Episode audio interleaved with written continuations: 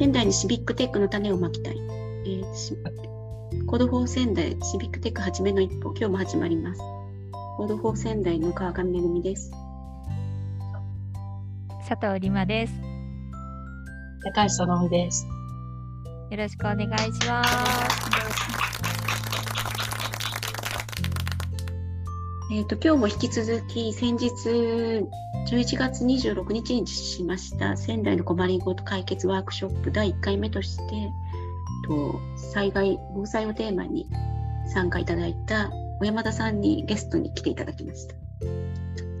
山田です。よろしくお願いします。お願いします。よろしくお願いします。えー、小山田さんは私の前職の同僚の方になりまして、仙台ご出身ということで、ワークショップに参加いただきました。早速ですが、参加してみての感想とかを聞いてもよろしいですか？あはい、えー、小山田です。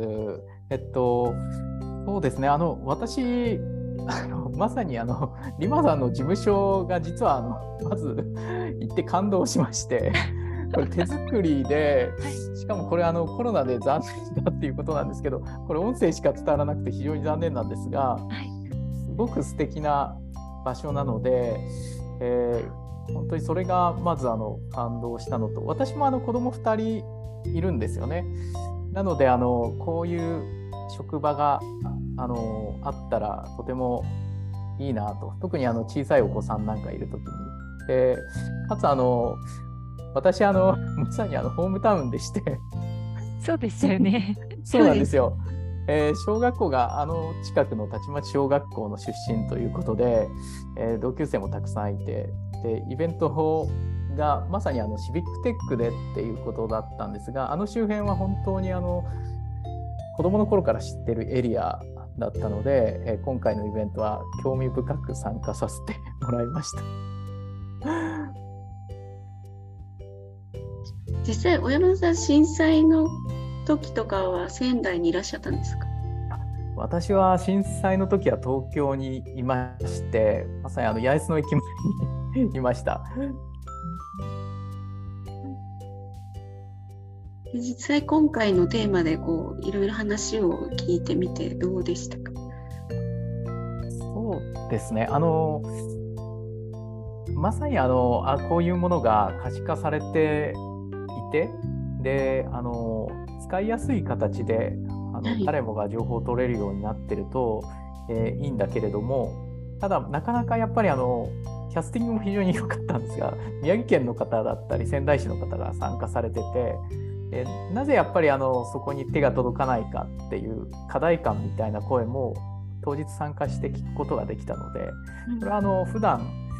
なかなか働いててそういう機会もなかったのでえー、とてもいい機会だったなとは思います。実際にこうもともとこう参加される動機として家族のことについても対応を考えたいみたいなお話もされたと思うんですけどなんかこうイベントに参加された後にこう実際防災についてとかけん考えたりされました？そうですねなんかあの会というか、なんでしょうね、あのこういう機会があることで、やっぱり考えることっていうのもあって、普段あの例えば、リュック？リュックの中にあのいざという時のためのあの水とか詰めてるリュックとかそういうものはあの用意したりとかっていうのはあっても何て言うんですかね。こういうあのまあシビックテックみたいなテーマで実際に実装したりとか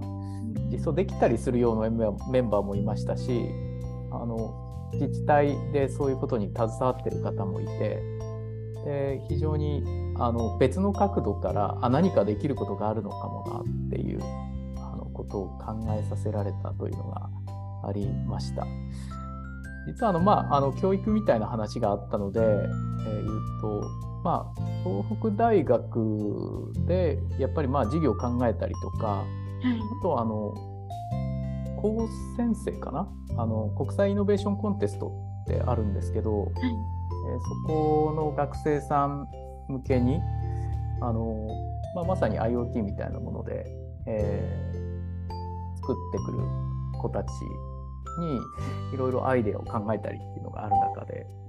あの、まあ、こういう角度でも実は考えられるなというか、まあ、別に組織というわけではなくて個人で何かあのできることがあるなっていう考えるいい機会だったなと思いますね。そうですね、 Code for 仙台もその実際に Code for 仙台が受けて何かこうプログラミングするっていうよりはこう課題を可視化して、まあ、それをどう解決かできるかっていうところを他の市民の方とか、まあ、実際に行動をかける方とかつなぎ合わせてうまくやっていけないかなっていうところがテーマなので是非小山田さんの周りの学生さんとかもしこういうシビックテックに興味がありそうな方がいればまたイベントの機会とかに参加いただけたらなと思っています。皆さんあの組織というより個人で参加してますっていう方が多かったじゃないですか。はい、そうです、そうです。あの雰囲気が何とも言えず良かったなと思っていて、そうですね。はい、何かあの利害関係があるっていうよりは、そういう、なんていうんですかね、個人個人としてこう街を良くしたいみたいなはい、あの気持ちで参加してるメンバーが多かったのが、あのとても面白かったなと思いました。そうですね。あ多分それぞれの立場で参加してたら、結構あのざっくばらんな質問に対して、県の方がざっくばらんに答えるみたいな ことも難しいのかなと思ったんで、割となんか本質的な質問をされてましたよね。でデータはどう扱うべきなのかとか。ですね。はいうんなかなかああいう、なんていうかこう、立場を問わずオープンにうん話せる機会っていうのは作っていけたらなと思っています。うんこれからはまたはいリ,、リアルでもできたらいいですね。もう少しね落ち着いてきて。はい結構やっぱ3年ぶりのリアルイベントだったので、まあ、主運営する側としてもなんかこう久しぶりにこう生の意見を聞けてなんかこう刺激を受けたなっていうところはありました。うんそのびさん、リマさんいかがですか？いや、本当にやっぱり。対面。あの、うんあ、どうぞどうぞ。あどうぞ。いや、対面やっぱりいいですよね。あの、オンラインはオンラインの良さはあるんですけど、対面ってやっぱりその画面上ではなかなかつかみきれない、その裏がな、ニュアンスみたいな、なんなんですかね。やっぱりその、もっとより深く、なんか、こう表情をリアルにか感じながら、見るっていうよりは感じながら、こう、議議論とかその話ができるので、すごくやっぱりその対面の良さみたいなのを改めて感じたなと思います。そうですね。ぜひ第2回目も対面でできたらいいですね。うんうん、そうですよね。今日はこの辺で終わりたいと思います。小山田さんゲストに来ていただいてありがとうございました。ありがとうございました。はい、ありがとうございました。